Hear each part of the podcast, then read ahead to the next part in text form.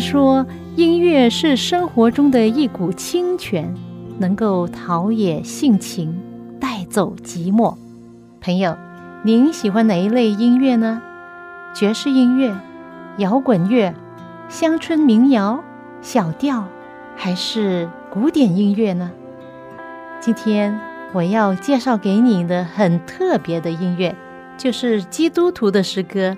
这些诗歌更能够表达出人性本质里面的良善，对爱与被爱的向往，对人与人之间和人与上帝之间最真诚的感觉。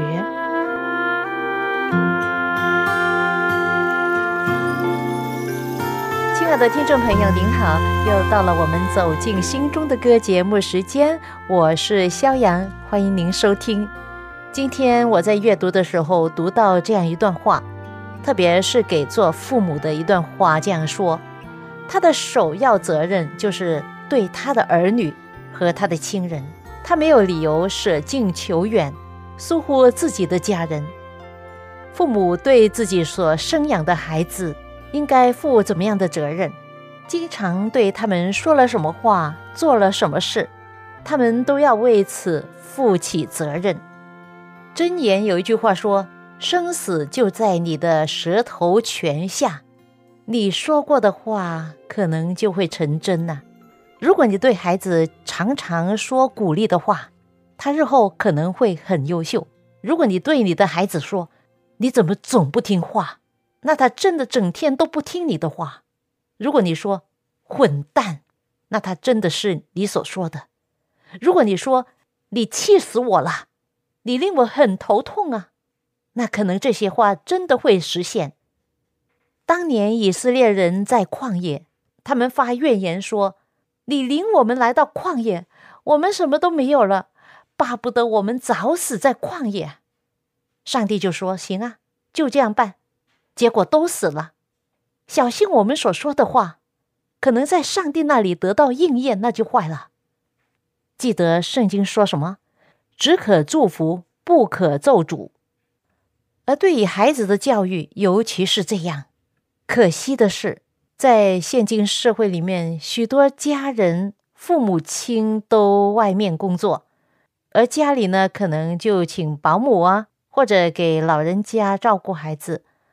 这样，父母亲两个人都忙着工作，晚上回到家非常累了，就没有很多的时间陪伴自己的家人。从而忽略了家人，没有尽到对他们的义务。其实，作为父母亲，是负有人间最重大的责任，就是培养和陶冶自己儿女的心灵。每天要先尽到自己家中的本分。每天早上都可以这样想一想：今天我能做什么有意义的事？能说什么温柔的话，使我的家人能够充满喜乐，充满阳光？心中都盼望尽可能把人间变为天堂。相信许多家长望子成龙，都希望自己的孩子很优秀。那到底真正的优秀是什么呢？有一次在视频上看见北京新东方集团创始人及校长、现任新东方教育科技集团总裁的俞敏洪先生演讲。他是一位白手起家的成功人士。在演讲中，他说道：“现在世界很火爆的一个人就是马云先生。马云跟我有很多相似之处，当然不是长相，他的长相比较有特色。我跟他相同的地方都是高考考了三年才考上，我考进了北大的本科，就是大学学位，而他呢，考进杭州师范学院的专科。从这一点来说，无论如何。”我应该比他显得更加优秀，但是一个人的优秀，并不是你考上了北大就优秀了，或者考上了美国哈佛大学就优秀了，也不因为你的长相显得好看而优秀。一个人优秀的特质是来自于内心那种强烈的渴望和对生命追求的那种火热的激情。如果说在那个时候，这些来自普通家庭而白手起家的人，马云、俞敏洪等等，这些人能够成功，那今天的人拥有更多的资源和信息，比他们的时候更加的丰富，不知道多少百倍。照理说，现代的年轻人就很容易成功，很容易很优秀，是吗？但是却不是这样，可能刚好相反。呃，最近呢，我就看见一个年轻人这样说：“别说我一无所长啊，熬夜玩手机，我可是一把好手。”朋友，如果你有孩子的话，你希望自己的孩子每一天会活在怎么样的一种环境中？孩子的心灵和品格怎么样得到良好的培育和陶冶？从哪里学到好的榜样？谁可以给他有好的榜样？谁是他启蒙老师？又是谁对他影响最大的？你有没有自问过，我在哪一方面是最忽略了孩子们的教育、孩子们的品格和他们的心灵需要？我有没有把喜乐和阳光带进家中？有没有确保我所给他们的是一个良好的影响和榜样？这些都是我们做父母的应该常常反思的问题。你说是吗？我需重视，多人对我信托；我需纯洁，应多人关心我；我需刚强，应有痛苦需承担；我需勇敢，应需扛住危难；我需。勇敢，应须扛住为难。我须河山，连苦苦花的为由。我须施舍，不求任何报酬。我须谦卑，因我自知有缺欠。我须仰望。我爱主人不倦，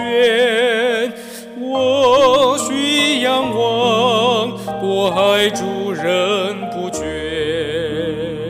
这是一首许多年轻人都喜爱的诗歌，是我的朋友福正文弟兄所唱出的。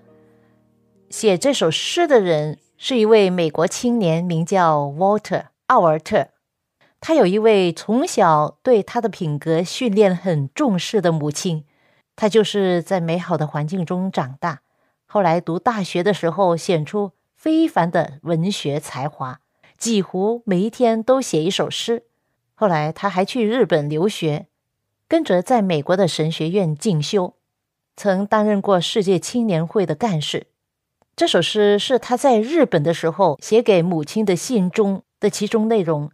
当时他才二十三岁，正处于朝气蓬勃。充满理想的年华，母亲读了这首淳朴而富有生气的诗，甚感欣慰，觉得应该让其他的青年人也能够分享这样的信念和志向。于是呢，就把这首诗寄给一家杂志社发表了。当时深受青年人所喜欢。真诚是本诗的主题，对上帝要真诚，对同胞也要真诚。而我们的上帝呢，曾以最大的诚意对待我们，是不是？整首诗反映了有价值的人生所体现的各个要素，那就是真诚、忠实、洁净、刚强、壮胆、有爱、施舍、虚怀、仰望、欢乐、仁爱、向上、祷告、爱主、静听和坚定。这就是这位诗歌作者一位年轻人所立的方向和目标。我需学习，日日勤读诸圣；我需接受天父所赐宝训；我需倾听圣灵传来亲卫声，遵他旨意。然立即实行，遵他指引；欣然立即实行。大家有没有听过约翰卫斯理这个人物？他是十八世纪有名的布道家、宗教家，是英国家喻户晓的人物。他有一位伟大的母亲，他的母亲叫苏珊娜。一共生养了十九个孩子，然而只有十个孩子能长大成人。卫斯理的父亲是一位牧师，而以他的收入呢，相信呢养活这样的大家庭呢是非常不容易。虽然生活贫困，但是呢，他们的家庭却充满数天的喜乐和平安。你想象一个家中这么多的孩子，作为一位母亲，当然是非常忙碌。但是苏珊娜却非常的耐心，专心的以最好的方式来抚养、培育她的孩子。她的丈夫对她说：“我很稀奇你的耐性，一件事情你竟然向孩子可以重复的说二十遍，而不以为麻烦。”苏珊娜回答说：“我如果提了十九遍就不提了，以致孩子们不能领会，岂不是把以前所提的都白费了吗？”他每天除了招聚所有的孩子施教以外，还每一日带着一个小孩到密室去单独的交谈，一起祷告。必要的时候还特别为某一个孩子讲故事、沟通等等。每一个孩子都是公平的对待，今天那个，明天那个，轮流的施予特别的关怀和教育。后来他的孩子长大成人，每一个都是优秀人才。其中有两个是世界驰名的布道家和宗教家。约翰·卫斯理出生的时候是家中的第十五个孩子，当时家庭中只有兄弟六人，其他的八个孩子已经在婴孩的时候去世了。母亲苏珊娜虽然久困于贫困痛苦之中，但是她并不因此灰心失望。她训练孩子们养成守秩序。忍耐、礼貌和顺从的习惯，这种教训训练却做了他们未来事业的根基。他们的母亲以顺从为各种美德之首，孩子一定要听话顺服。有一次，在他的信中，他这样写道：“我竭力必须要在孩子早期的时候，使他们有顺服顺从的意志，养成顺从的习惯。”因为这是教育唯一有力和合理的基础。假如缺少了这一点，那么诫命与礼节这两方面都获不到效果。等到这一步完全成功以后，一个孩子才能被父母用理智来把他管束。以后孩子有自己的误解力，完全成熟的时候，宗教的教义也深深的种在他的心中了。这位伟大的母亲。非常注重孩子品格、宗教上的训练，所以孩子们在年纪还很小的时候，已经能够背诵主导文和其他的圣经经文。污秽和粗俗的言语从来不准他们出口。孩子很早就学习读书，每日早晚必须朗读一章圣经。就这样，从婴孩起，他们的孩子。就饱受了宗教和道德的训练了。哇，我对这位伟大的母亲苏珊娜真的很佩服。她有这么多的孩子，但是每一个孩子他都专心的去教养。圣经说，教养孩童，使他们走当行的路，到老都不偏离。父母亲是孩子人生中最重要的老师，也是第一位老师。我自己有一个女儿，现在已经上了二十。她从小我们就叫她唱诗歌、读圣经、祷告等等。而有一样我们没有特别教他的，就是如何向他人分享福音。但是呢，在他大概三岁的时候，他很喜欢说话，对着陌生人就一直讲耶稣，讲耶稣钉十字架，怎么样在十字架上说父啊赦免他们，因为他们所做的他们不知道。我还记得他当时认真的样子，他诚恳的话语，真的使听的人很受感动哦，都很诧异，这位三岁的小女孩怎么会讲出这些道理啊？我很感恩，就是除了家庭的教育，她在教会也学习到不少的做人哲理和上帝的真理，所以从小就带孩子上教会，对他们的教育非常有益处。我愿自由寻求救助，时刻殷勤看圣书。我愿跟随救主脚步，忍耐奔那窄路途。救主爱我，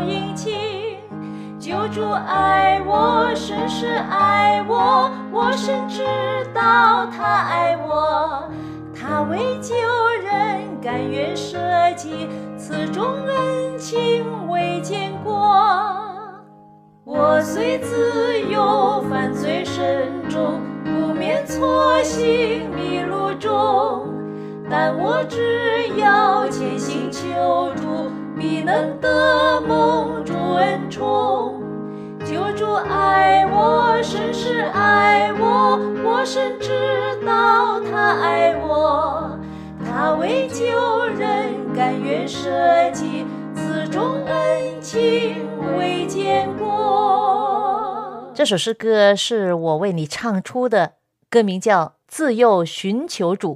诗歌作者是巴特曼夫人，她是一个美国人，专门为儿童所创作的这首赞美诗。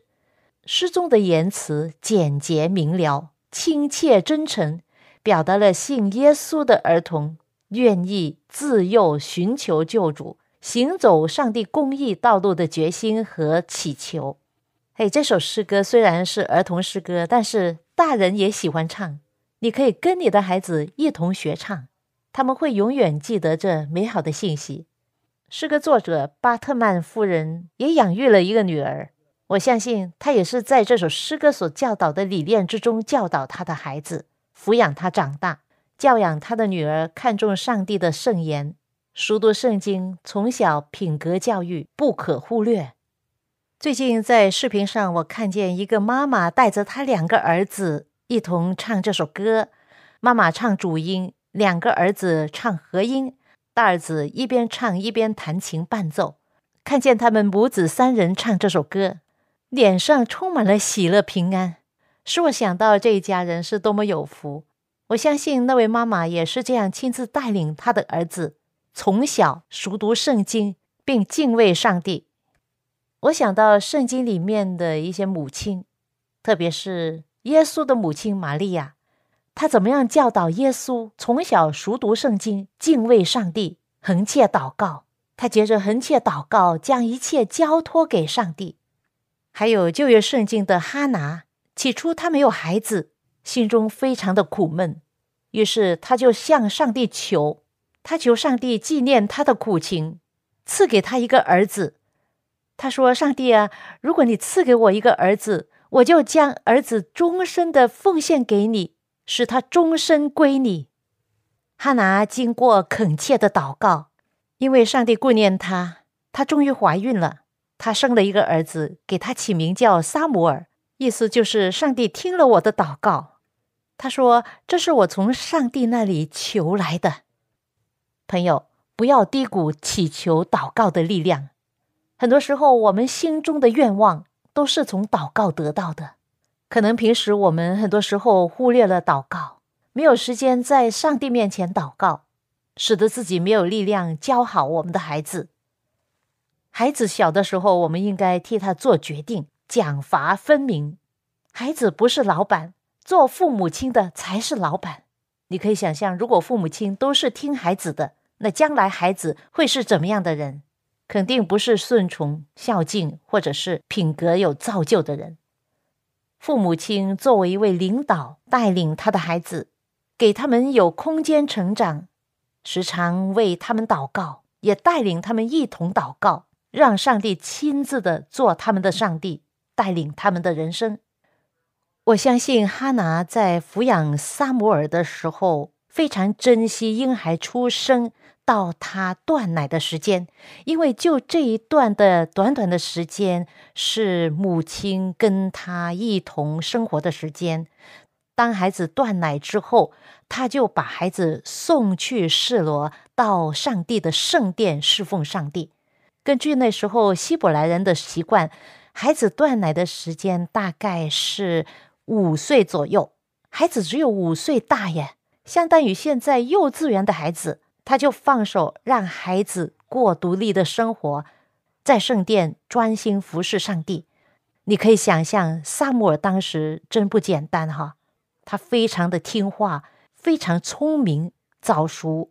小小的年纪，在圣殿跟着大祭司做侍奉的工作。想象得到哈拿是如何教导他的孩子。既然他向上帝承诺，就绝不食言。学习放下、放手，将孩子完全交托给上帝。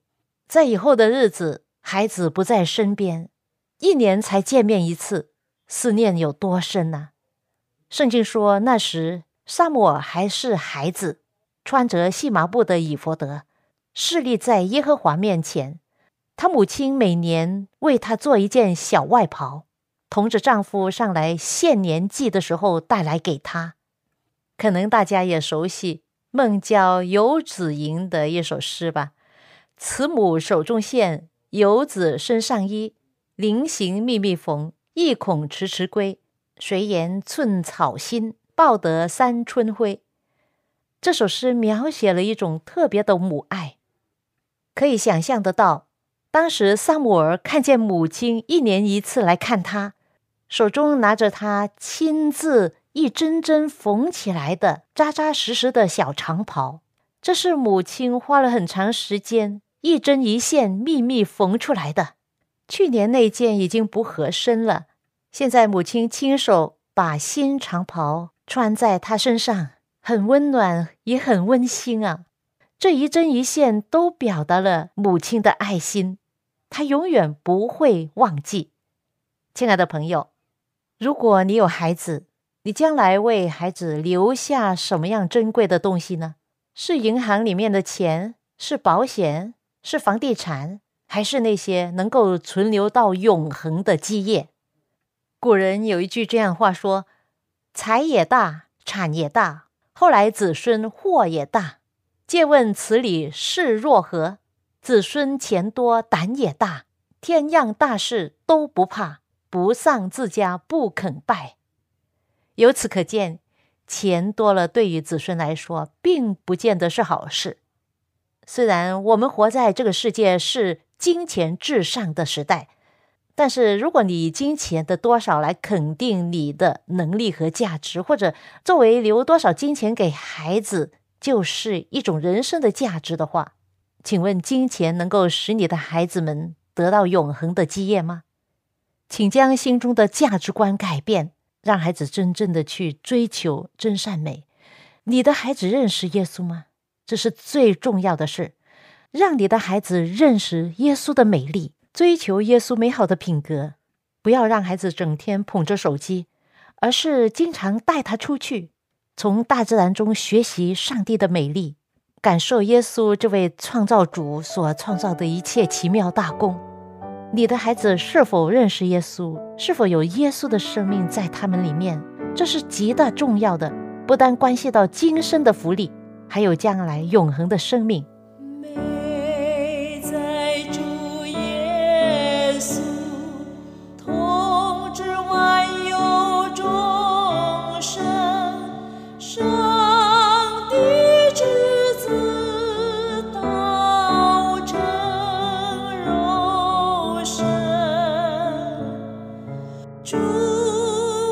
更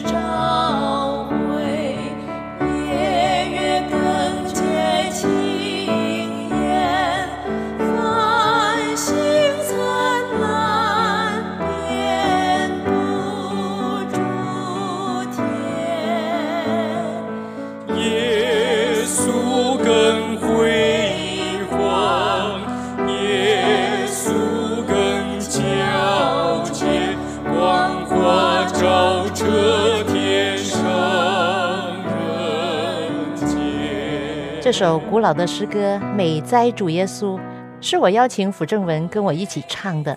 希望你听着这首歌的时候，能够将你的心带到上帝面前，带到美哉主耶稣里面。美国林肯总统的母亲曾经这样说：“与其留给子女上百顷的土地，不如留给子女一本圣经，因为圣经超越黄金的价值。”著名的奥古斯丁在母亲去世的时候，他在日记上写着说：“啊，母亲啊，你赐给我双重生命，在肉体方面，你生我在这世界上；在属灵方面，你将我生在荣耀的上帝的国度里面。”他的母亲深深地塑造了奥古斯丁的人生，因为母亲以眼泪和跪在地上十六年的祷告。千辛万苦把他从魔鬼的手中夺回来，成为上帝的工人。圣经说，儿女是上帝所赐的产业，所怀的胎是上帝所给的赏赐。我们的孩子不是我们私有财产，是上帝让我们托管的。教养孩童，使他走当行的路，到老都不偏离，这是做父母亲的责任和义务，也是权利。是一件需要投入大量的时间精力的事业。很可惜，今天有许多人忙着事业和工作，却忽略了对自己子女的教养。许多做父母的以为只是让孩子吃饱穿暖，给他上最好的学校，去补习班和不同的培训班，就是尽了做父母的本分了，却不知道把孩子带到上帝里面才是最大的保障。朋友。你有什么东西传承给孩子呢？是地上的金银财富，还是属天永恒的福气呢？让我们的努力都投在永恒里，铸成那美好的永存的根基。愿上帝赐福给你和你的家人。我们下一次走进心中的歌节目中再会吧。